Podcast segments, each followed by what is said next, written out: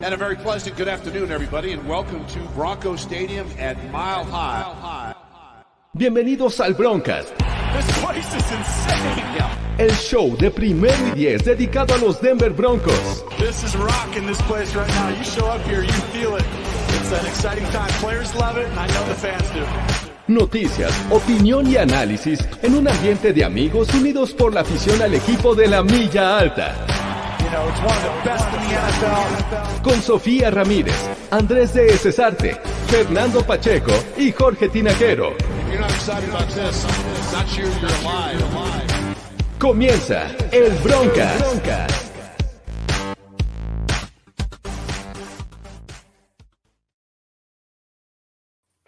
Hola, ¿qué tal amigos? Bienvenidos, muy buenas noches. Estamos de regreso, tristeando un poco, pero contentos de estar con ustedes para platicar de los Denver Broncos.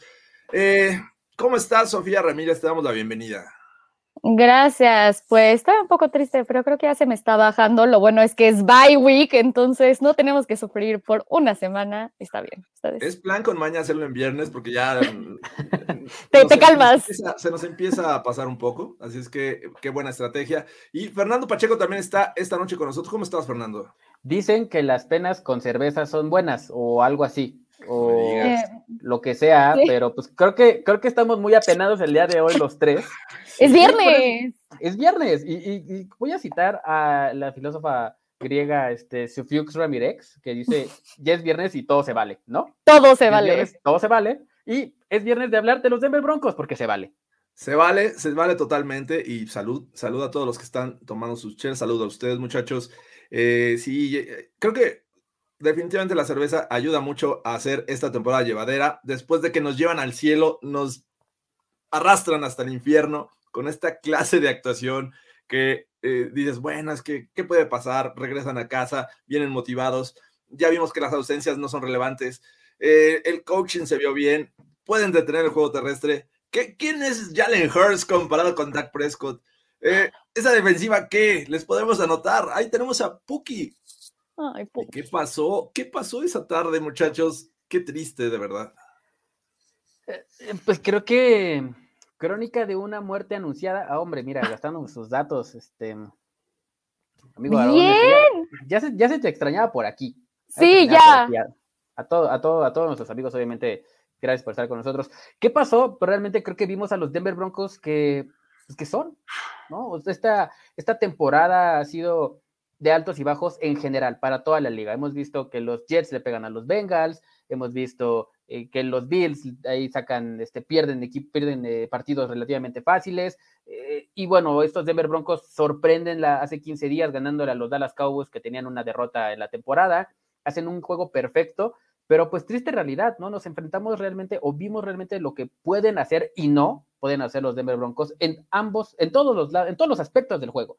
Coaching, equipos especiales, defensiva y ofensiva. Creo que fue un golpe de realidad de lo que hemos estado viendo las últimas, salvo la semana anterior, el último mes y medio con los Denver Broncos. No sé qué opinan ustedes. Eh, un poco sí es el game planning y todo, que a mí se me hizo pues ju- justo muy similar a lo que hemos visto, pero también vimos cosas similares en el partido de los Dallas Cowboys, solo que aquí fue un poco, un poco inventivo en la parte de los Cowboys, no tirar la toalla con el, con el running game, y aparte de eso, la ejecución, y aquí justo es lo mismo que hemos visto, como dice Jorge, el resto de la temporada es un golpe de realidad, porque al final de cuentas sigue siendo lo mismo, nada más que no lo ejecutas bien, no está bien, y bueno, ahora sí es mismo game plan de Pat Shermer, pero sin Pat Shermer. Entonces creo que ahí justo ya no hay momento, por más que sea eh, eh, Shula un coach que ya tiene experiencia, que lo que sea, pues al final de cuentas, si te avisan medio tarde que, que vas a ser tú el coach y, y no lo has hecho en un rato y, y lo que quieras, creo que la parte de ajustes sí era muy necesario este, en, este, en este partido y pues no lo teníamos. Digo, tampoco lo tenemos mucho con Pat Shermer, pero otra vez regresamos a lo mismo. Entonces, ah, Digamos que Pat Shermer puede estar tranquilo porque ante su ausencia sabe que todo va a seguir igual. literal, igualito. Igualito, no, parecía que Pat Shermer estaba ahí en las alturas eh, mandando las jugadas y haciendo ajustes.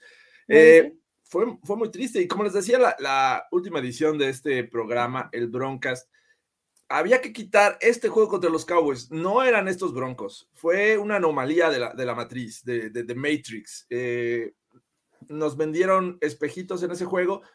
Obviamente nos sentimos muy felices y muy contentos de cómo se dieron las cosas. Sin embargo, estos no eran los Broncos y tampoco la peor versión. Eh, que, ¿Cuál es la peor versión que hemos visto de los Broncos antes de Filadelfia? ¿Qué les gusta? ¿El de los Steelers? El de los Steelers podría ser. Ay, Yo creo que jole. el de los Steelers. Sí, porque aparte esperabas más de ese juego también, donde decías era súper ganable and you drop the ball. Entonces, Sí. bueno, no, aquí sí, they dropped the ball literally. O sea, aquí sí fue Melvin Gordon con el balón suelto y todo lo demás. Ahí nada más fue como el, bueno, lo tenías enfrente, pudiste haber ganado y simplemente no fuiste por él, no lo intentaste lo suficiente o lo que sea. Sí, volvieron a ser ese equipo que eh, le permite cualquier cantidad de yardas por tierra a los running backs y obviamente no enfrentaron a, los titulares, ¿no? No estaba Miles Sanders. Se ha visto mejor Filadelfia, pero es por esta clase de juegos que se ha visto mejor, enfrentando a unos Broncos que me parece que regresó Mike Purcell en este, en este encuentro y brilló por su ausencia, o sea, no se notó nada el, regreso de Mike Purcell la línea ofensiva, eh, y, no es que busquemos justificarlos, pero hay que eh, hay que poner las cosas en la medida y justa. La línea ofensiva estaba mermada, sin tackles este, ofensivos y sin uno de sus guardias titulares, eh, pero aún así me parece que se pudo, de ir 10-0 perdiendo, se pusieron 10-10 en algún momento y decías, bueno, esto ya se va a poner, se va a enderezar, creo que ya se puede y se puede ganar. Hay que detener a Jalen Hurts, ya se le interceptó, pero no ocurrió, amigos. ¿Qué, qué, qué pasó ahí? Yo creo que, o más bien, la ineficiencia en zona roja es factor. Esa es la Uf. número uno, ¿no? ¿Cuántas veces llegaste a la zona roja y no pudiste concretar? Es más, llegaste a zona roja dos veces y dos veces te fuiste sin, sin puntos. La, las, fueron tres veces la que se juegan eh, un, un, intento de, de, field goal que le bloquean a Brandon McManus y dos, ter, dos cuartas oportunidades que una, bueno, no la completan y la otra, este, el fumble de Melvin Gordon. De ahí, de ahí tranquilamente podemos estar hablando de nueve, nueve, puntos, que si lo poníamos en perspectiva, cuando los Denver Broncos iban perdiendo por 10, iban 20-0, o sea, 20-10. Podías, podías haber estado a un punto de diferencia y el juego también estaba ahí en la balanza, porque no sé cómo lo ven ustedes.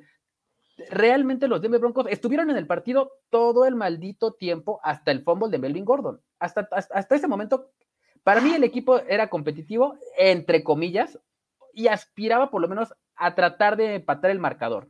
Era posible, porque tuvieron ofensivas sostenidas, que es lo más ridículo del asunto, tuvieron ofensivas sostenidas de 7 minutos, de 6 minutos, y salía sin puntos. Ahí creo que está el, el punto clave de este, de este juego tan malo que, que, pudimos ver el domingo. Sí, sin duda, creo que es eso. Al final de cuentas, yo también lo puse ese día que estaba frustrada porque de repente vas sin tres puntos de McManus, te vas sin otros posibles seis, siete puntos en zona roja, pero creo que hemos visto justo este tipo de cosas, o que aquí puedes decirle suerte y no todo el mundo es bueno bloqueando en special teams o lo que sea y lo que quieras, pero creo que todas las semanas los Broncos tienen problemas para anotar en zona roja. Llegan ahí y han tenido problemas semana tras semana tras semana. Aquí sí fue que literalmente al final de cuentas eh, se te fueron esos, o sea, pon tus 10 puntos que pudieron haber sido una gran diferencia dentro del partido, porque justo, entonces ya no estás viniendo tan hacia atrás entonces maybe volvemos a lo mismo, no dejas de correr el balón, no dejas de hacer estos pases, este, you're not present y así como que se empiezan a estresar los jugadores y más la parte este, ofensiva de que no están logrando absolutamente nada, ¿no? El defense está ahí haciendo juegos, lo que sea. Vimos el primer realmente quemón en touchdown de, de Pat Sertan desde que está aquí. Y este, Ajá. Quemón, o sea, pero, quemón, ¿eh? Porque sí, sí, sí, estaba, estuvo bien. Increíble, Ajá, estaba súper bien. Pero por eso toda la gente es como, oh, es que Pat Sertan y él o sea, está cubriendo el que realmente nunca se le va nada. Pues sí, pero eventualmente se te va a ir uno. Y justo cuando te mandan un muy buen pase, y por más que estés cubriendo muy bien, pues, o sea, no todo se puede hacer, ¿no? Y entonces justo es esta defensiva que por más que estaba todavía en, en el equipo, de, bueno, en el partido, pues ok, si el, el offense no encuentra maneras de, de, de, meter puntos, de alguna manera, o sea, de, de, alguna manera, está muy cañón viniendo tan desde atrás cuando el juego se te empieza a ir de las manos y tú no puedes ajustar lo suficiente para hacer eso o realmente seguir anotando. Y ese, y ese es un problema muy grande que están teniendo, donde muchas cosas tienen que salir bien o casi perfectas o no tener errores para que entonces tú puedas ganar. Y esa es la realidad de los Broncos. Si hay un error, empieza a ser como una bola de nieve hasta que se vuelve una avalancha y tú ya valiste. Y es el problema. Creo que aquí fue un buen juego de, lo, de los este, Philadelphia Eagles. Explotaron cosas que ya habíamos visto que podían explotar en, en juegos anteriores. Y los Broncos, a la parte ofensiva, por una razón u otra, no pudieron responder y ese es el problema. Sí, creo que este problema que comentan, el, la poca efectividad en zona roja, los llevó a tomar esta decisión desesperada de en lugar de intentar otro field goal porque ya te habían bloqueado uno y dices, estás en cuarta y uno, pues vamos por, por esta yarda. Creo que sí se puede y, y, de hecho sí se pudo. Desafortunadamente pasó sin el balón Melvin Gordon. Sí. Y, y es cuando yo me pregunto, bueno, a ver, tienes un ¿Por qué no se lo das a Puki? que, que rompe tacleadas, que no importa que te va, den un contacto antes de, de, la línea de golpeo, va a buscar la forma de conseguir esa yarda. Es novato, sí, pero es, me parece que en este momento tu mejor hombre en el backfield. ¿Por qué no se lo das a Puki Williams? Que ya has visto que Melvin Gordon en situaciones críticas, y no, no, no solamente esta temporada, la pasada también, te soltaba balones.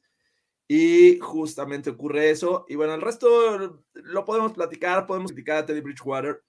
Híjole. Me parece que, que tiene su, su, justo, su justa culpa aquí. O sea, ni siquiera haces el intento, dices, caray, que se te o sea, vean ganas, caray. Yo puse este GIF de, de, Daria varias veces, donde literalmente ya saben, o sea, donde empezaba Daria de que nada más así pasa, están jugando voleibol y nada más pasa y ya así como media hora después intenta como poner la manita, dije, no manches, Daria hizo un mejor intento que te diví, o sea, fue así como, güey, pásale, pásale, o sea, yo vi los, las dos partes y todo porque lo puse en un grupo de, de personas de Estados Unidos, que no, ninguno le va a los broncos más que yo, aparte. Y entonces, este, todos decían, no, es que a ver, o sea, yo prefiero eso que, el, que a que mi coreback se lesione y no sé qué, y más si tiene historial de lesiones. Y yo así de, a ver, no es como que ningún coreback en toda la vida ha, ha intentado taclear o ha tacleado a personas, no es como que literalmente todo a la fuerza te vas a tener que lastimar, o al menos haznos un esfuerzo y no nada más te quites del camino, así como, vas, güey, anótame. O sea, híjole, yo he mentado madres de Teddy Bridgewater todas las semanas, siento que yo ya, o sea, demasiado tiempo mentando madres de eso, porque es justo eso. Si el líder de tu equipo se rinde ante tu equipo en el campo, ¿qué puedes esperar de los demás? ¿Para qué le echo ganas si este güey ni siquiera lo va a hacer? Y es el líder. Y, y, y para mí, créeme que es el, el, la jugada menos criticable de Teddy Bridgewater, porque puedes entender, y no porque ¿Qué? esté defendiendo. A ver, espérame, déjame terminar, carajo. Fernando. relájate.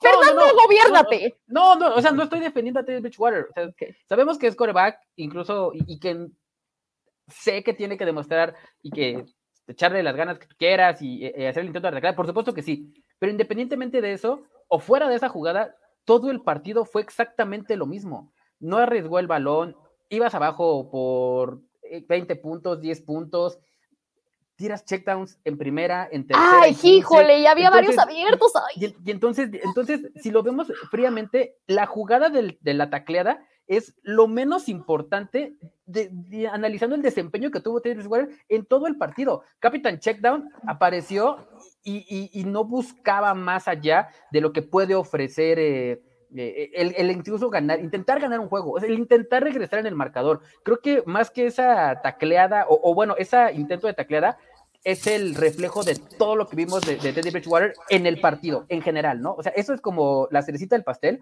pero no tuvo una actuación decente en ningún aspecto del balón. Sí, sabemos uh. que Teddy Bridgewater va, va este, a, a, cuidar del balón, sí. Sabemos que no va a provocar intercepciones, sí, pero diría Thanos, ¿a qué costo? ¿No? A costo de los checkdowns, pero es que a esto... costo de, de, de, de 3 y 4 jugadas, cuando necesitas 18 para el primero y 10, maldita sea. No, pero esto creo que ya lo hemos visto y este, y es el problema, lo hemos visto semana tras semana y lo hablamos desde antes, o sea, trajeron a Teddy B, lo hablamos por meses, la pelea con este, con Rulock, bueno, la pelea con Rulock, que para, para, mí es, o sea, gran farsa, se hubieran ido entonces por Teddy Bridgewater desde el inicio en vez de quitarle snaps o, o reps o lo que quieran, este, en práctica, pero es la cosa, o sea, al final de cuentas, esto, esto es algo que llevamos hablando meses y hemos, algo, hemos visto esto semana tras semana tras semana de TDB, pero la cosa es, a ver, yo no tengo ningún inconveniente con que seas el safe bet en cuanto a coreback o que el check down, sí, o sea, no me parece, o sea, yo no soy así, si ves a alguien más que está abierto más allá, pero es un poco arriesgado. No digo, a ver, estás completamente cubierto y es una estupidez, como algunas otras personas dirán, de otros corebacks, pero este, pero la cosa es esa, ok, con que llegues al primero y diez, con que vayas moviendo el balón, está bien. Y hemos visto jugadas arriesgadas de Teddy B y lo hizo las primeras semanas de la temporada y lo hizo, lo hizo contra, contra Dallas. Lo hizo contra Dallas y lo hizo varias veces durante las semanas y en métricas está muy bien. La cosa es que justo, o sea, para mí es las intercepciones no están bien porque también las ha hecho, los sacks no están bien porque parece que, o sea, es capitán sack, qué onda, también a Se- salud se con mucho eso. tiempo con el balón. Sí, se tarda siglos y en ese momento estás perdiendo yardas. Tardas en procesar, que era un problema también con Drew de, ah, ok, no procesa y lanza muy rápido, pues este procesa, o sea, tan lento que se queda con el balón siete horas. Híjole, o sea, podemos encontrar un middle ground donde puedas hacer algo normal. Tienes toda la experiencia del mundo, ¿qué estás haciendo? Y entonces eso, eso, o sea, Captain Checkdown está bien, pero depende. O sea, si estás moviendo el balón y estás haciendo las cosas adecuadas, a mí, para mí, el hecho de que haya, eh, haya no, ni siquiera intentado lo de Daria de, ay, pongo la manita, vi un tweet que era, güey, aviéntale uno de tus guantes, uno de tus guantes al menos, que dices, híjole, haz un esfuerzo. Ahí es, me rendo con el equipo, me vale madres, ¿y por qué alguien más le debe de importar?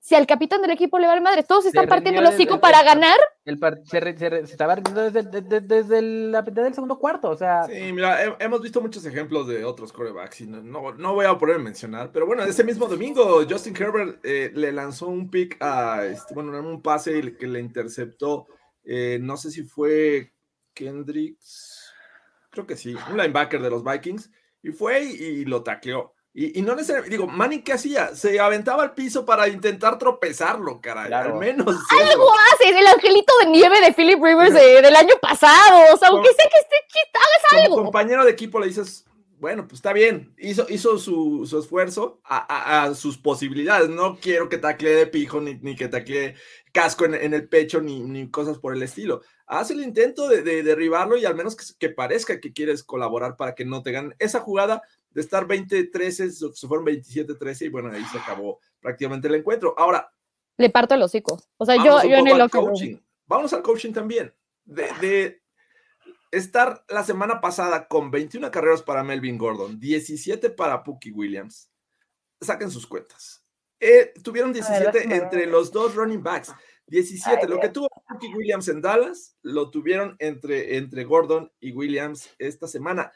Entiendo el tema de la línea ofensiva, caray, pero inténtalo. Haz que esto, que, que- digo, vimos el Sí. resultado cuando acarreas el balón, cuando le das el, el balón a tus running backs. ¿Por qué no hacerlo otra vez? Mira, yo que- a- al final vimos, por lo menos no sé, no sé ustedes qué piensan, pero yo vi un poco más de variación de jugadas. Algunos, algunas jet sweep con, con Jerry Judy, vi un poco más de, de movimiento de los, de los wide receivers. Vimos, Noah Fant. empezamos Noah Fant ver. en el passing game. Eh, eh, eh. No, digo, se- sin duda se vio mucho mejor Álvaro Bunam. Pero empezamos- Sí, con, uy, con ese run gigante. Digo, ese, este, ahí eh, había, era una, una buena carrera entre Álvaro Cuebunon y Jorge Tinajero. Yo no sé quién hubiera llegado primero, ¿eh? Yo no sé quién hubiera llegado primero. O sea, ahí se ve. No se sabes lo que dices, un- Pacheco. Soy una gacela. Yo, yo quiero ver una competencia entre ustedes dos de cosas, porque, híjole, aquí nada más el trash talk así, muy a la Philip Rivers de Fernando. Vamos a ver si lo puede poner.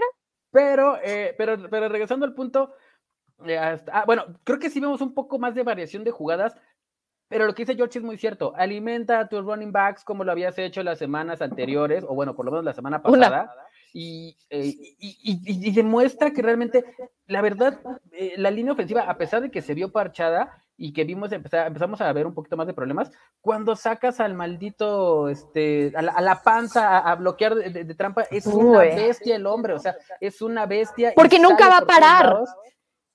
Este, mírate, te- te- este. El, el tío Pollo. El tío el Pollo, tío Pollo, está- saludos al tío. Pollo. Eh, él, el, el del comentario, José García, es el que me dio este casco, lo cual le agradezco enormemente. Uy, Así es que ya, que ya sea. necesitamos un cargamento de cascos, este tío Pollo, así es que después hablamos en este tema. Y este, y bueno, ya para, para cerrar eh, el tema, sí. dale un poco más de versatilidad. Es más, si quieres no darle el balón a tus running backs eh, eh, con el handoff eh, para que corras, dale el balón eh, vía aérea, sácalos en un screen, pero un, bien, un screen bien hecho, sácalos eh, eh, en formaciones abiertas, involúcralos más porque son jugadores que son playmakers y los tienes ahí eh, desperdiciados. Y creo, Entonces, creo que las últimas semanas sí hemos visto que, lo que los involucran más por la parte de pase y sí han hecho ese tipo de cosas. La cosa es la carrera. Y para mí sí es súper importante, es importante para Teddy es importante para el equipo. Y ya vimos que funciona. Tienes un tándem impresionante de running backs, ganaste el partido, más bien, destruiste al equipo contrario Uno de los mejores equipos de la NFL. Lo destruiste cuando corriste bien el balón consistentemente y eficientemente durante todo el partido. O sea, eh, o sea, ¿cómo me explicas el hecho de literalmente decidir no dárselo? Y ok, va, o sea, por ejemplo, Melvin Gordon, Melvin Gordon, la verdad es que se ha visto bien, fuera, ya empezó otra vez a fomblear, sabemos que Melvin Gordon, el problema de Melvin Gordon es fomblear, lo ha sido toda su carrera, punto, él fomblea. Ok, el año pasado básicamente tenía la competencia con Zeke Elliott de a ver quién fomblea más, a ver qué, quién, quién tiene ese accolade en la temporada, y el problema de, de él, al menos, es que lo hace en los momentos menos oportunos. Cuando estás en zona roja, cuando necesitas anotar, cuando vienes de atrás. Pues Asegurar un juego. Ajá, exacto. Y es justo cuando Melvin Gordon decide así como, no, yo creo que este balón se tiene que ir. Ese es el problema de Melvin Gordon. Pero al final de cuentas, pues ok, también tienes a, a Puki y también tienes otros playmakers dentro del equipo que te pueden ayudar bastante. No me digas que dándole el balón a Jerry Judy no te puede dar las yardas que necesitas. Ok, ahorita, o sea, Fernando es muy crítico de Noah Fant. Yo creo que el problema por lo que somos muy críticos de Noah Fant es porque no lo hemos visto tener el balón en las manos y correr las yardas que puede correr porque no se lo dan. Y a mí se me hace totalmente ilógico. Ok, o si no, Álvaro Cuevonam te está sirviendo más, entonces dale más el balón, dale todo el balón. Dale. Y podemos, y podemos decir. No estuvo tan involucrado. Tienes tantas oportunidades y no las explotas. Tomato, tomato, o sea, y podemos decir lo mismo de, de Tim Patrick, que vamos a hablar de él, y, y, de, y de Cortland Sutton. O Cortland Sutton es un jugador que está completamente eh, apagado que, no hemos visto absolutamente nada de él y puede ser mil circunstancias y mil situaciones, lo mismo que con Fan, como lo dije la semana pasada, o tiene la doble cobertura o no, o no está abierto, o él, no, él no puede buscar esas rutas o esos espacios abiertos. Pero cuando tiene el balón hace muy buenas cosas. Cuando tiene el balón, pero, pero siguen buscando mucho más a Tim Patrick, que es una máquina, eh, y siguen buscando obviamente más a Jerry Judy, que está agarrando ritmo y se ve bastante bien. Álvaro Quickbunan está jugando brutalmente bien. Pero entonces, ¿dónde queda Cortland Soto? ¿Dónde queda Noah Fant? ¿Dónde quedan estos playmakers? Que no sé si, eh, si, sea este. Uy, ya tienes un casquito. Hola, tus, tus alegatas. Dice Fernando. que lo que quiere es este posada para el draft 2022. ¿sería? Para el 2022, tío Pollo, ya que fallamos en, el pasado, para ahí, para ahí quiere ir ahora sí a, a, este draft este año, así es que por allá nos estaremos viendo. Y, este, y, bueno, involucrarlos más, o sea, este tipo de jugadores creo que necesitan tener el balón en las manos sí o sí, pero de alguna manera o por alguna razón, ni Cortan Soto ni Noah Fant están abiertos y tienen esa posibilidad de hacerlo. Insisto, pueden ser mil situaciones, el mismo coreback, el mismo game plan, lo que sea, pero involucra a estos dos jugadores. Si no, pues obviamente, ¿qué va a pasar? Pues que gente como Tim Patrick se va a ganar su extensión de contrato súper bien merecida, por cierto. No, pero estaba súper bien merecida desde antes. Y creo que sí, hemos visto el crecimiento de, de Tim Patrick, donde de ser el jugador X, literal, porque era el jugador X, llegó a los Denver Broncos y cumplía, cumplía, cumplía. Y creo que el, el, año pasado, o sea, siempre cumplió, siempre estuvo bien, todo perfecto, pero al final de cuentas, alguien siempre brilla más que tú. ¿No? Y en ese momento, pues era Cortland Sutton y lo que quieras. Y de repente se va Cortland Sutton por, por lesión y nadie esperaba que realmente pudiera hacer el gran trabajo que hizo, supliendo a uno de los mejores wide receivers y nuestro mejor wide receiver en el momento, porque al final de cuentas, pues Jerry Judy, pues acaba de llegar y lo que quieras, y aparte tenía el drop six cañón, entonces lo suplió muy bien. Eh, se está viendo consistente, no, o sea, el, lo único semi-drop fue de que le dio un calambre y ha sido como lo único realmente ese hombre le deben de dar el balón todo el tiempo y justo quieres un momento importante donde alguien no te suelte el balón porque no lo hemos dado a él. I don't know. Álvaro Gordon tiene, tiene el fumble, tiene, o sea, eh, Melvin Gordon tiene el fumble. Eh, mándaselo a Tim Patrick. Tocando el tema de, Tim Patrick, eh, y, e, incluso diría que un poquito abajo de ser X, ¿no? X eh, existe ahí, no, ni es bueno ah, ni es malo, ni nadie lo ve. Me parece que en algún es que era bueno. Estuvo, estuvo, en rumores de ser cambiado, ¿no? Era un tradable guy. Eh, incluso los Raiders, Ravens, me parece que estaban ahí preguntando por él. Eh, eh, y ha sorprendido, me parece que ante la situación que ha habido de baja de, por lesiones de wide receivers y que Teddy Bridgewater tiene así como los caballos, no ve para otro lado más que para Jerry Judy y lo que se ve cercano a él. me parece que ha hecho un gran trabajo esta temporada, totalmente merecida esta, esta extensión de contrato y vamos a tener Team Patrick para rato, eso me, gusta mucho. Y la situación con Cortland Sutton, no le dan, o, a lo mejor Teddy Bridgewater no quiere arriesgar tanto, y cuando lo arriesga es pase profundo, donde sabemos que no es efectivo. Es realmente desesperante cuando busca a, a Cortland Sutton. Así es que, eh, pues, ni hablar. Esos son los, Denver Broncos. Eh, sufrió la línea defensiva, digo, la línea ofensiva sí, no es lo mismo enfrentar a la que tienen actualmente los Cowboys a esta que, que este, está bastante interesante de los Eagles, ¿no? Creo que es la, parte más fuerte de los Eagles, la, línea defensiva, y creo que padecieron. Pero bueno.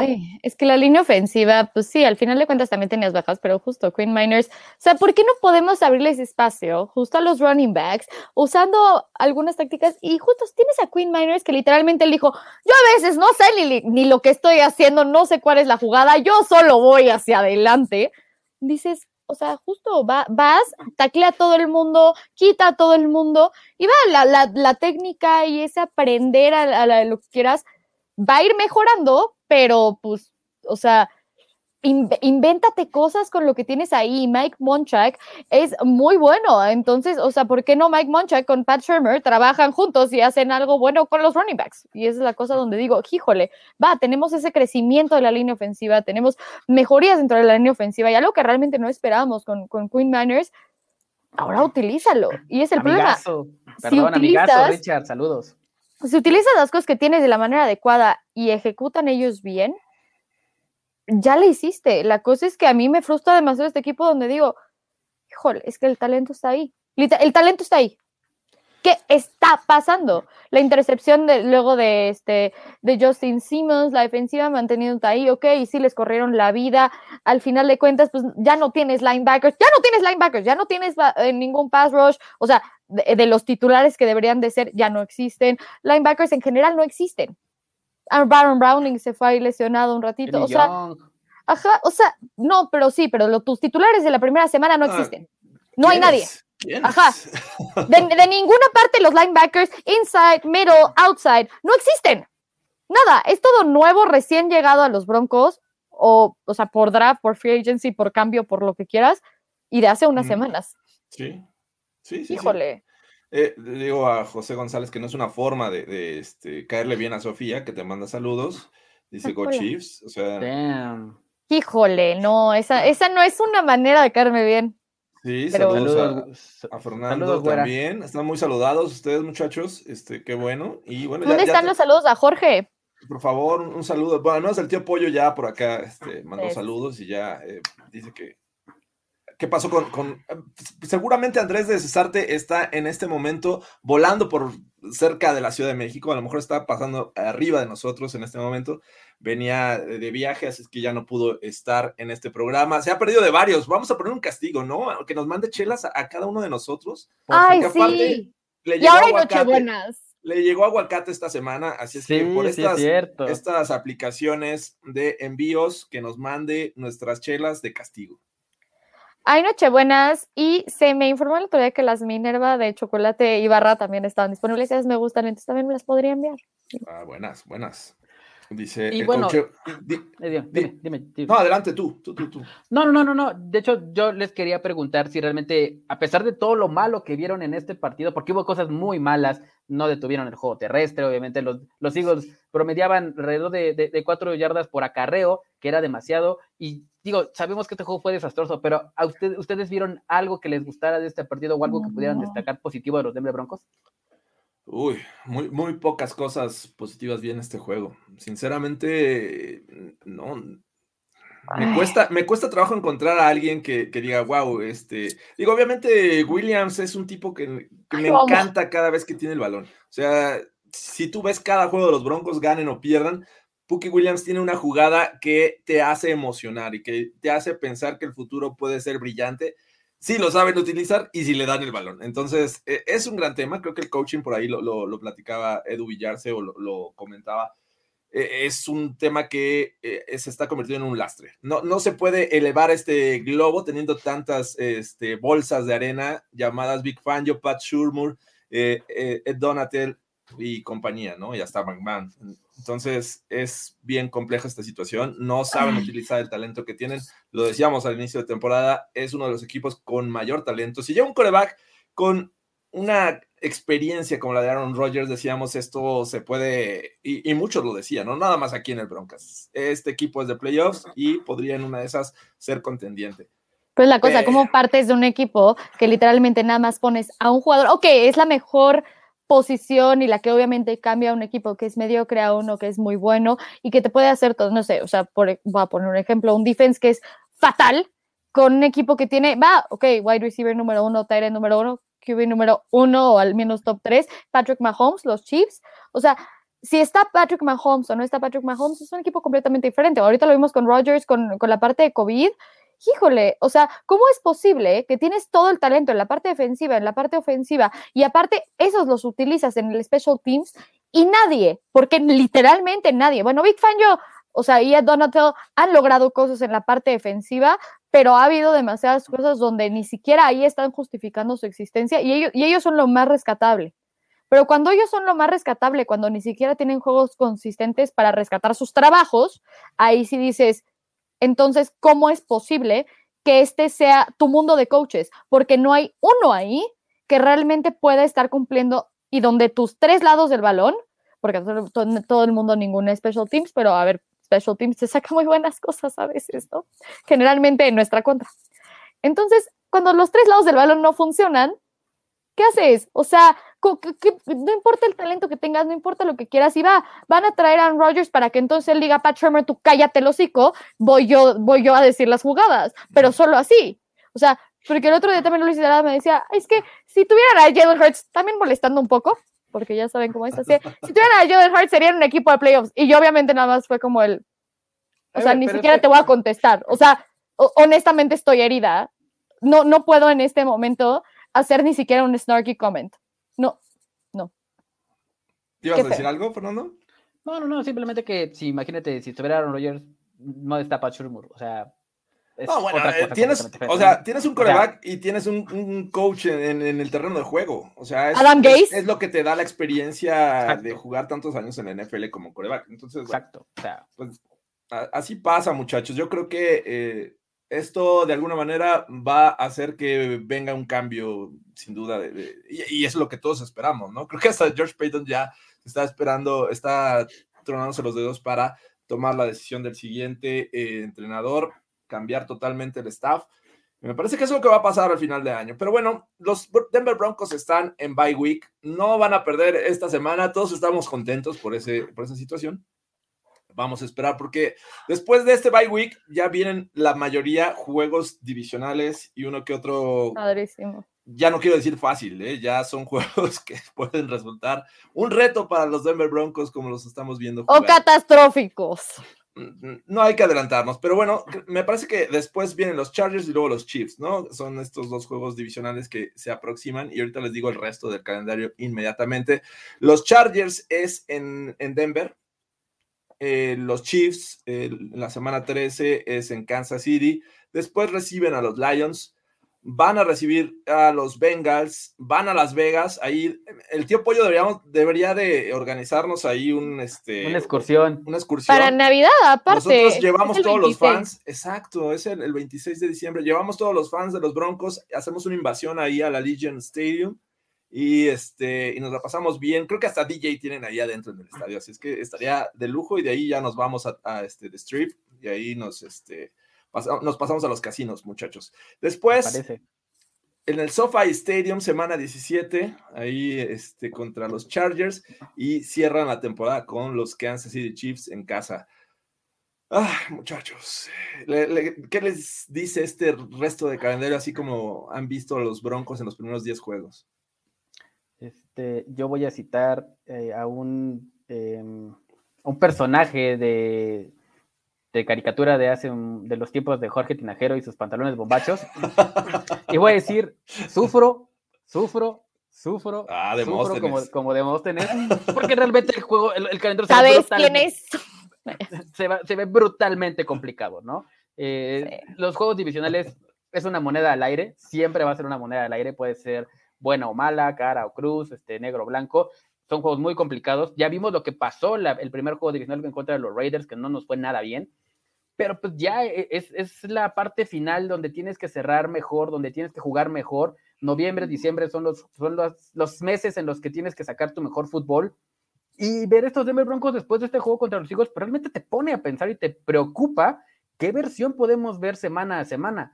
Es cierto que ha venido eh, ajustando o, cuajando estos, estos jugadores que, que no esperábamos o, que, o que no se veían tan fuerte a, principio de temporada, incluso el mismo Kenny Young, ¿no? Que lo, decían en la transmisión. Este tipo tiene tres partidos y se ve que maneja el sistema a la perfección. Esperemos que ya esta semana de descanso Baron Browning esté mejor, esté sano, pueda jugar y que las piezas empiecen a, juntar y, a, y a, conjuntar mejor y que funcionen de una mejor manera.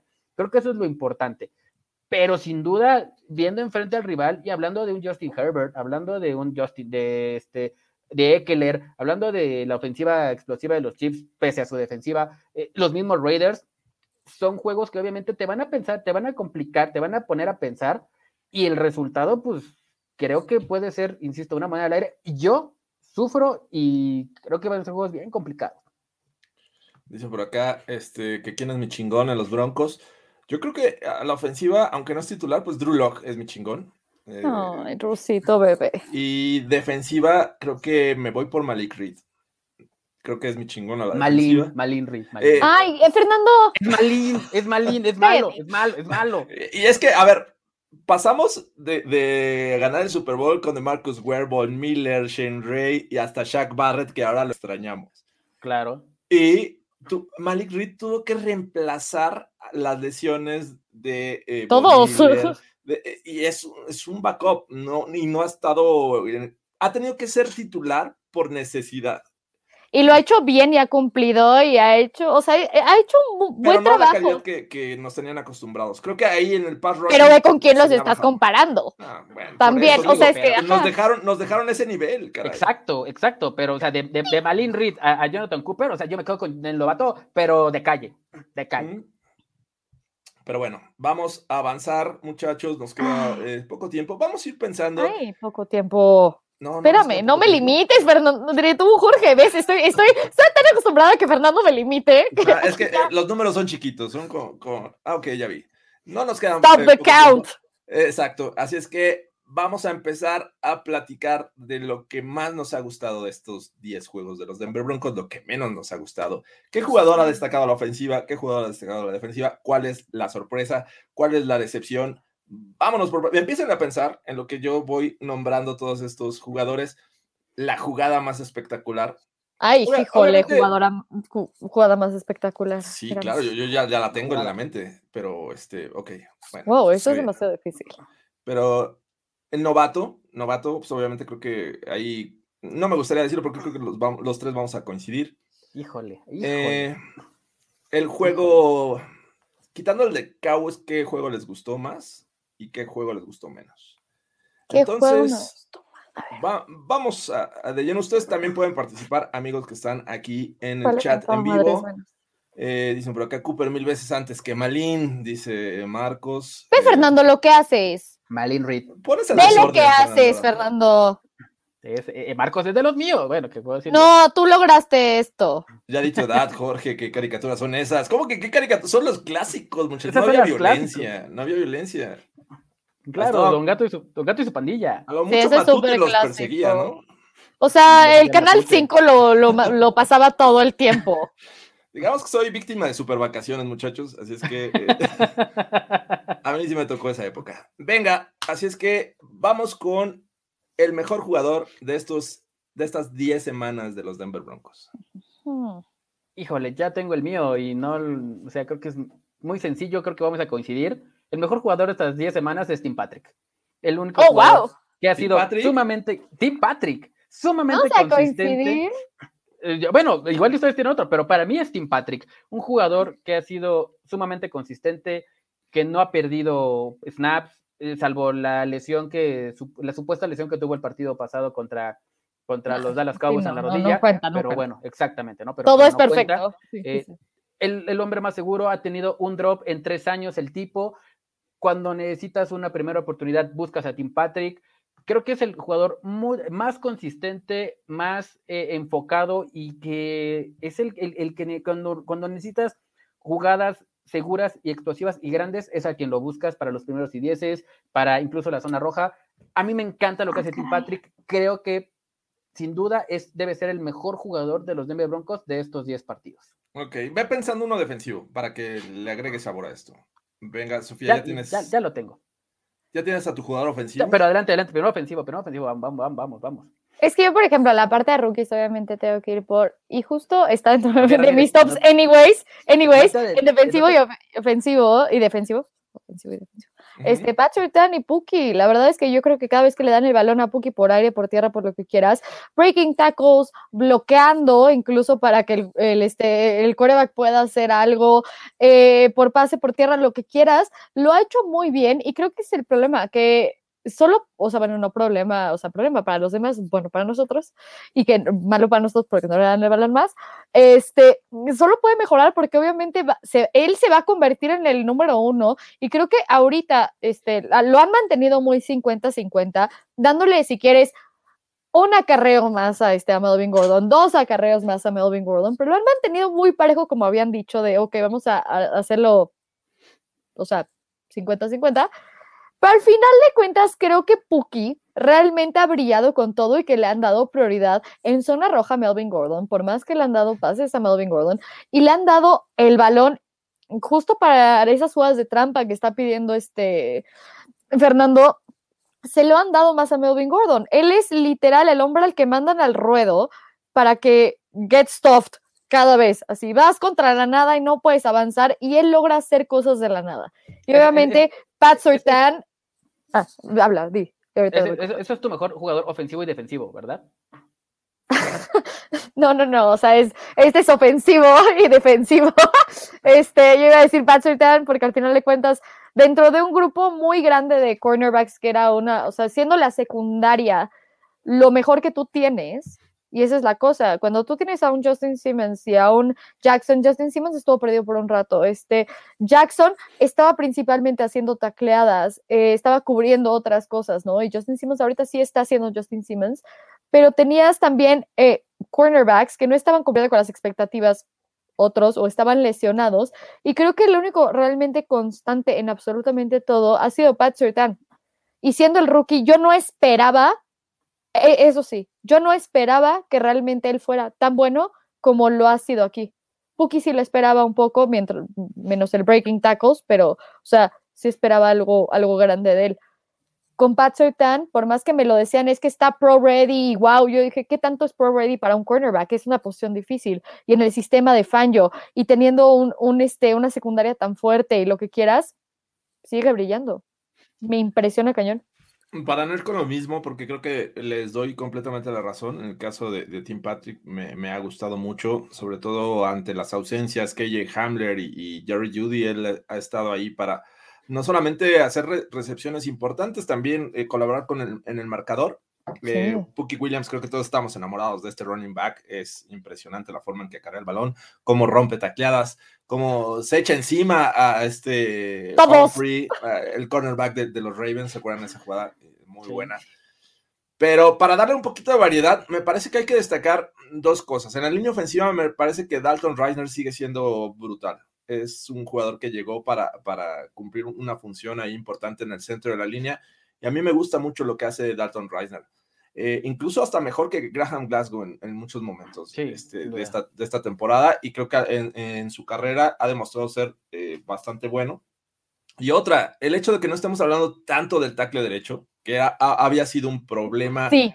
Bobby Massey. Cada temporada, ahora quién va a ser de tackle derecho, ahora quién contrataron de tackle derecho, quién va a llegar a reforzar caray, no hemos hablado del tackle derecho hasta que se lesionó Bobby Massey, ¿no? Y, los backups también han hecho un buen trabajo en la medida de lo posible, Calvin Anderson y bueno, el caso de, Fleming, ¿no? Entonces, digo, se lesionó eh, este Massey, pero había sido un, había hecho un trabajo bueno, sin ser espectacular, bueno en este lado derecho que los Broncos habían batallado. Así es que yo con ese par de jugadores los pondría en el radar. Vamos a la defensiva hablando de la, nada más un pequeño paréntesis con lo demás, sí, creo que sí hay que hablar de eso, eh, o sea, de ahora en adelante cuando vuelva más, sí, no porque se lesionó y todo.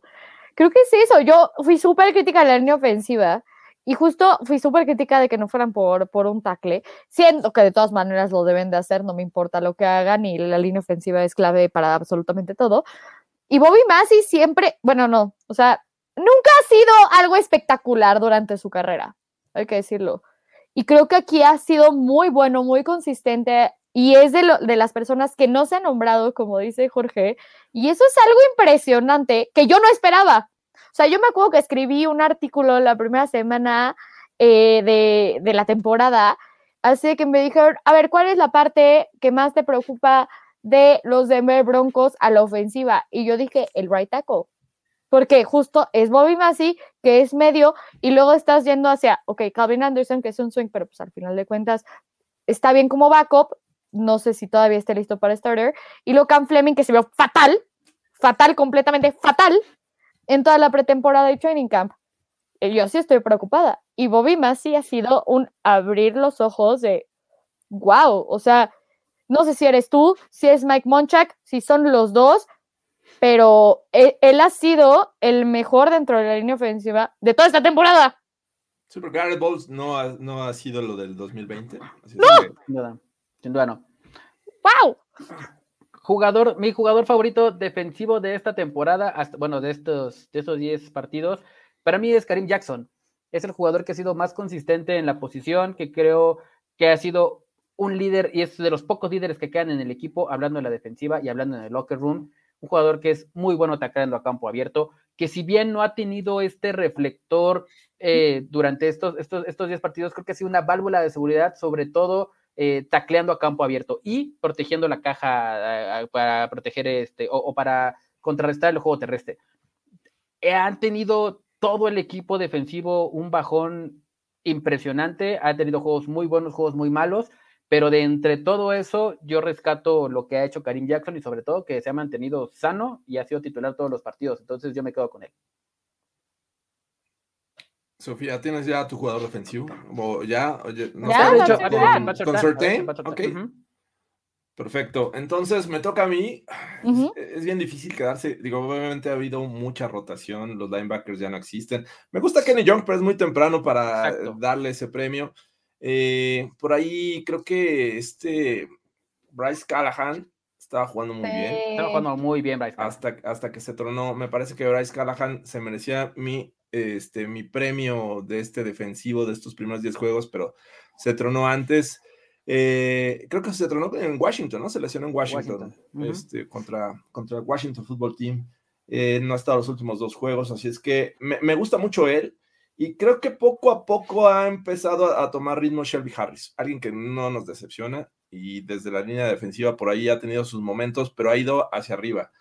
Entonces, yo con ese par, pero creo que Callahan es el con el que me quedo yo. Sin duda, sí, sin duda.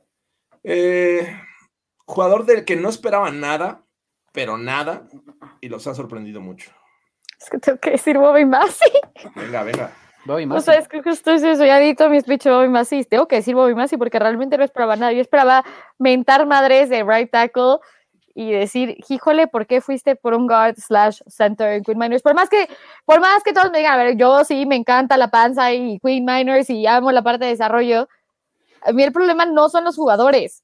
Y por más que me diga Andrés de que si Puki, que si Pat Surtain, que si lo que quieran, el problema no son los jugadores, son las posiciones que tú tienes un gran hueco y hemos tenido un gran hueco por años, o sea, no es este año, por años en right tackle. Y para mí, Cam Fleming y Bobby Massey fue un parche que, pu- ok, lo- le puedes dar un nuevo contrato la siguiente temporada, pero al final de cuentas, los tackles los tienes que desarrollar, tardan tiempo, debiste haber tomado uno en el draft para desarrollarlo, por más que tuvieras a Bobby Massey y a Cam Fleming. Para mí sí es un error, pero Bobby Massey me cayó el hocico. Ah, Bendito. ya, la verdad es que eh, Tocayo me lee la mente el día de hoy. Para mí, Ketan Hilton, un jugador del cual no esperaba absolutamente nada. Y ahí está, sí, ahí está. Y, y- y- y son de verdad, yo no esperaba, ni siquiera esperaba que estuvieran en el roster de los del- de- en el roster activo. Y no es que haya tenido súper participaciones, y no es que haya sido involucrado en todos los partidos, no, pero cuando el tipo juega, tiene sus recepciones, es seguro, ya tiene su primer touchdown en la liga. Hall of y- Famer, Kendall el, el. Hall of, el Hall of Famer, claro, el, el- el Hall- of Famer eh, Ken Hilton. Y, y es que, véanlo desde este punto de vista, como, como la pregunta que hizo George tal cual, jugador del cual no esperabas absolutamente nada, pues es Ken Hilton. Los demás son Wow. jugadores que son titulares, que los trajiste en agencia libre, que los seleccionaste en el draft, pero este tipo viene de, ser, de tener un juego como ah, el año pasado y de repente, pues, ya lo ves entrenando en training camp de cornerback, ya lo ves entrenando de wide receiver y pues cuando está el tipo adentro responde. Yo no esperaba nada de él y, y- y tiene recepciones y yo me quedo con él por lo menos estos 10 partidos. No sé qué opinan ustedes. O sea, sí, pero creo que exageras un poco. Como dirían en, en este, ¿quién es quién en las mentiras? ¿Quién le quiere la mentira? Me parece que no dices una mentira, pero estás exagerando. Sí. Eh, De acuerdo. ¿Quién, Jorge Tinejero? Dime quién. Caden Stearns, muchachos. Caden Stearns. ¡Sí! Cada vez que Eh, toca el balón hace magia. Eh, Este safety teniendo a Justin Simmons y a Karim Jackson, uno de los favoritos de Fernando Pacheco, ha encontrado la forma de brillar, y digo brillar, ¿eh? O sea, porque no esperaba, no es salud, Fernando, este, no esperaba eh, de él ver este nivel de juego teniendo a estos jugadores encima. No, no es que eh, fuera de poco talento, creo que la situación no se prestaba para que él empezara a brillar tan rápido. Y por brillar me refiero, ha hecho jugadas interesantes, intercepciones, este, colabora ahí en la caja. eh, ante la ausencia de linebackers, él, él ha estado ahí. Y viniendo de la banca, me parece que es interesante. Los Denver Broncos tienen una solución para la inmin- inminente salida de Karim Jackson y se llama Caden Stearns. Y creo que a ese novato, digo, obviamente tienes a, a Williams y tienes a Certain, pero creo que Stearns es eh, este jugador que te va a venir a resolver muchos problemas en tu defensiva. Que ahí sí yo estoy de acuerdo con Jorge, más que con Fernando. Perdón, pero es que Keden Stern, sí, justo no esperabas tanto de él. Y más porque en el draft se habló que, era- que otros safeties eran mejor que él dentro del mismo número y cómo ya agarraste uno. Entonces, ¿para qué Keden Stearns? Básicamente es irrelevante, no hay problema. O incluso en training camps hablaba muchísimo de otras personas, casi no se hablaba de Stearns. Decías, vamos a ver quién, quién este va a suplir a, o sea, dentro de obviamente toda la parte de fanáticos o analistas de los Broncos, se decía a ver quién va a suplir a este a Jackson, ya que esperamos que se vaya el siguiente año por la parte de edad y porque ya no está en el contrato. Ok, y el, el que estaba directamente abajo era PJ Locke. Y entonces esperamos que el sucesor de, de, de, de Jackson en ese momento, ya que lo pusieron en el roster así, en el depth chart así, pues, pudiera ser uno de los que ya habían estado antes ahí o incluso alguien más, pero no que tuviera impacto inmediato o aunque él se ganara el trabajo, sí, que no estuviera ahí haciendo jugadas tan grandes y él entra al campo, hace una jugada grande, toca el balón y hace magia. What the fuck? Sí, sin duda. Muy bien. Sí, no, y, y yo lo tenía catalogado como jugador de cuarta ronda, a lo mucho. Y este, donde lo encontraron los Broncos, de Ujú. verdad es que eh, les ha resultado en un gran pick. Y por eso yo, yo lo selecciono en este, en este jugador sorpresa. Eh, ¿Tienen en la mente ya cuál ha sido su juego favorito? Sin contar el de los Cowboys, porque creo que ahí es todo igual. Pero el, el siguiente que les ha gustado más de los Denver Broncos. El siguiente juego que más me ha gustado.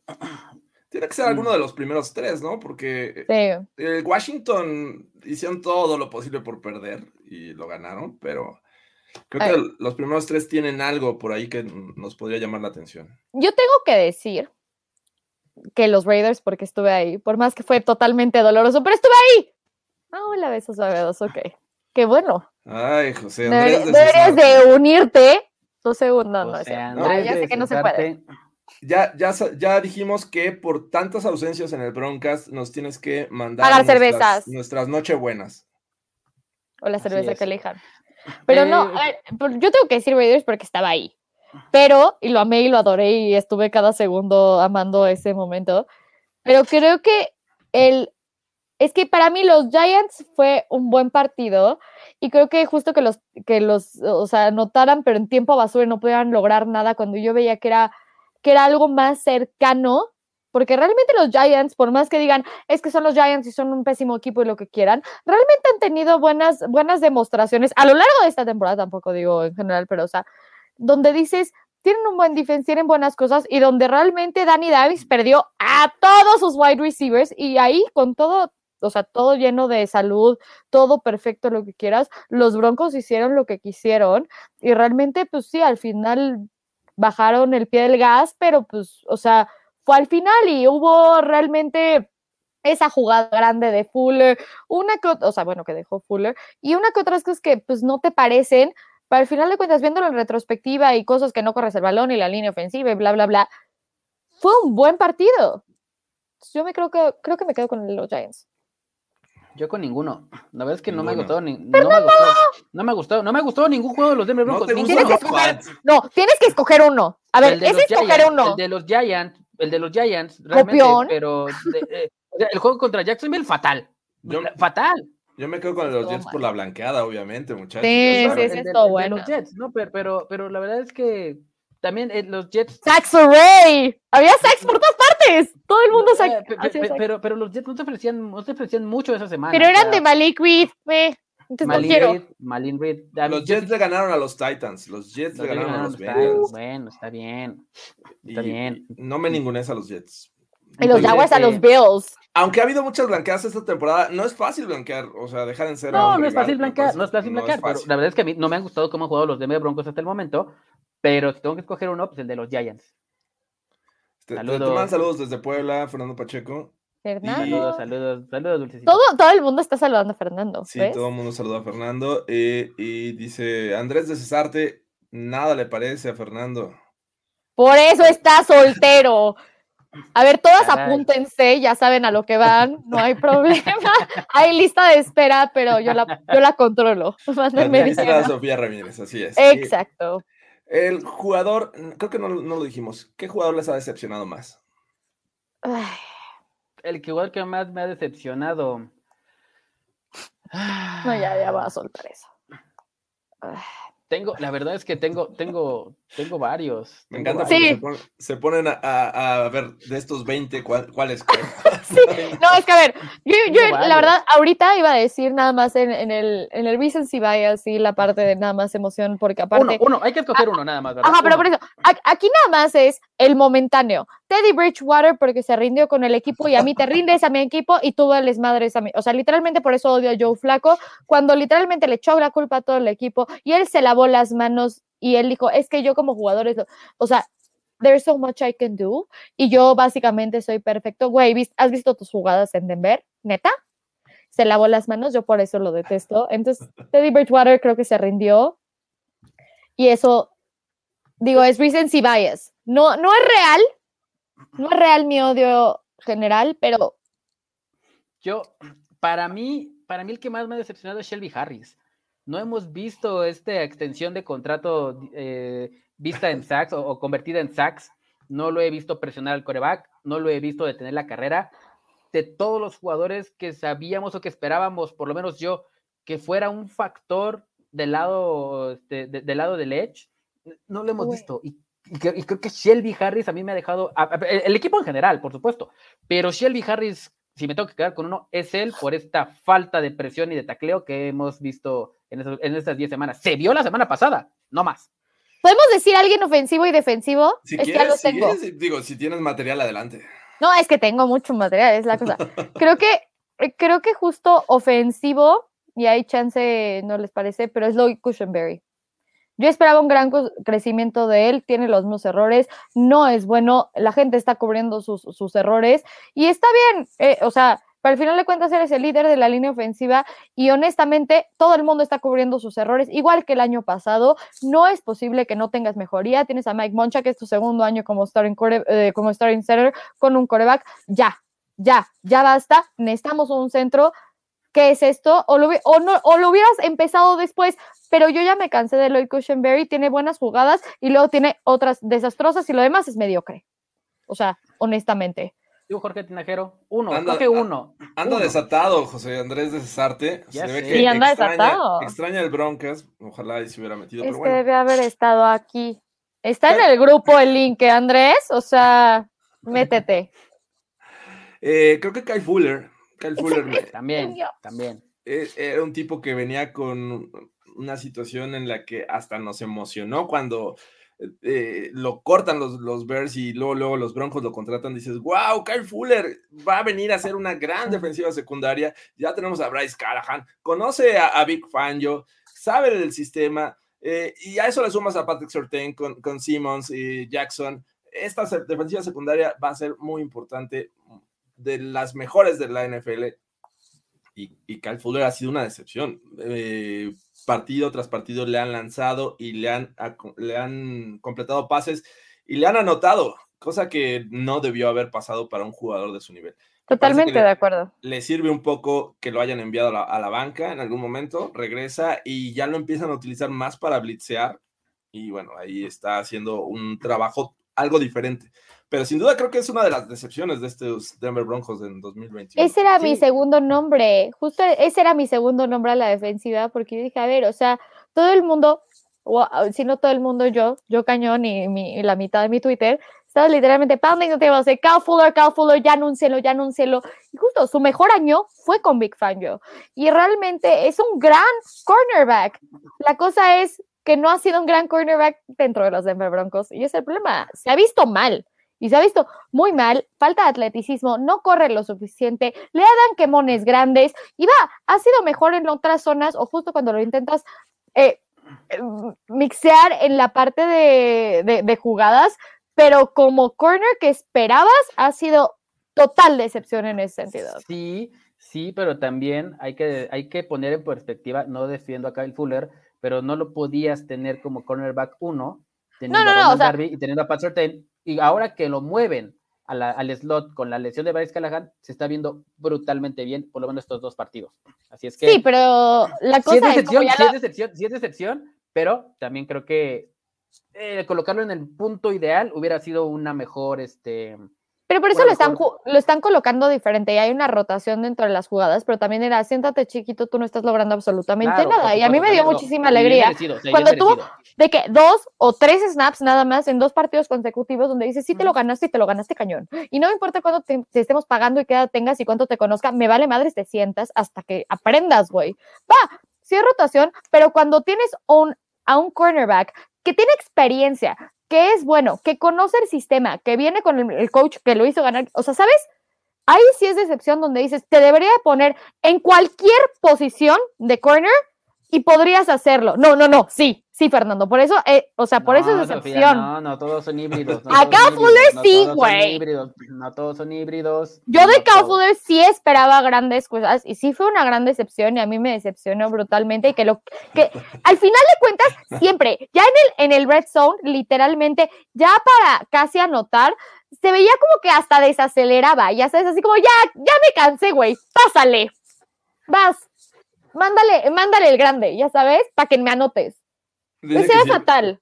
Que si McManus está en declive, eh, No, No, No, no hombre, creo. ¿qué no pasó? creo, digo, todos no son perfectos los kickers, entonces, claro. pues ni hablar. Eh, pero ofensivo, ¿qué tal les parece Garrett Bowles? Alguien que hablamos mucho la temporada pasada, que hizo una campaña espectacular, le valió el contrato, y este año ha hecho un trabajo bien, pero no, no, es lo mismo, no es lo mismo que en 2020. Sí, no es tan malo. La verdad es que tampoco lo podemos eh, crucificar y decir es el Garrett Bowles del 2019. Por supuesto que no.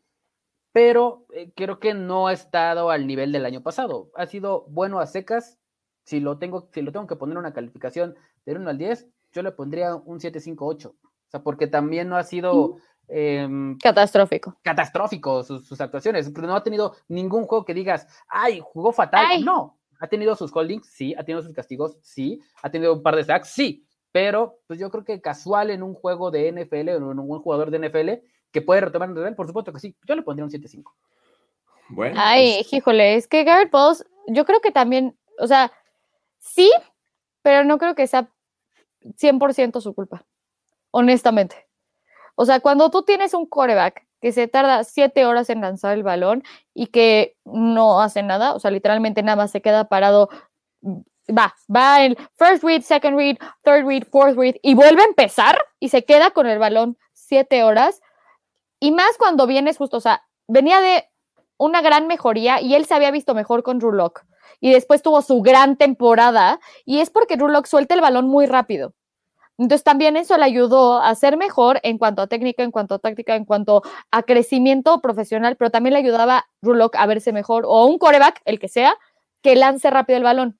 Y aquí Teddy no solo está tardando más que Drew, se está tardando siete siglos.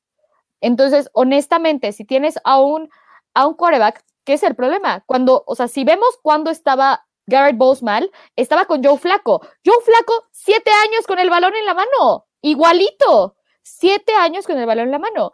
A Garrett Bowles le cuesta trabajo eso porque ya va a una parte donde antes no tenía la táctica o la técnica suficiente para hacer eso. Ahorita ya lo tiene. Pero el problema es que hay un momento donde ya no importa cuánta técnica tengas, tienes que cubrir y tienes que cubrir con lo que sea. Entonces acaba abrazando a alguien. Antes era cuatro o cinco veces por partido, ahora es una por partido, ¿sabes?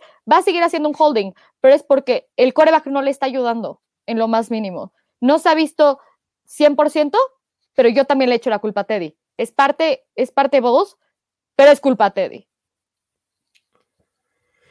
Bueno, eh, pues creo que con eso está, está bastante bien esta edición del Broncat, muchachos. Eh, ¿Algo más que quieran agregar antes de despedirnos? Bendita week, bendita week, vamos a... Vamos a disfrutar partidos. exacto, cayó en un buen momento, eh, mitad de temporada y momento para relajarnos, para que el equipo vuelva a tomar ritmo, para que vuelva a tomar confianza. Momento de tomar decisiones en, muchos aspectos, eh, tiene que regresar el staff completo, le hace falta esto al equipo, a nosotros, a, los fans, a, todos, ¿no? Eh, un, un, desestrés de una semanita y la siguiente semana, pues ya, volveremos a hacer corajes o tener muchas alegrías, todo depende de cómo nos...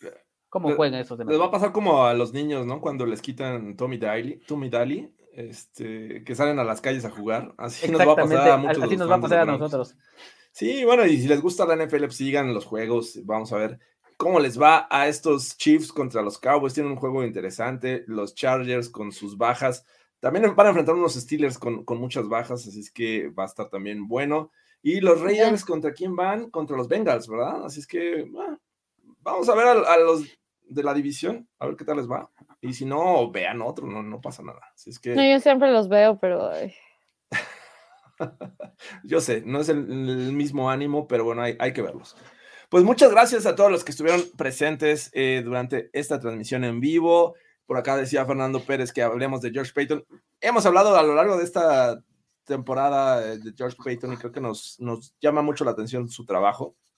Muchos jugadores en el draft buenos, algunas adiciones de la agencia libre también interesantes.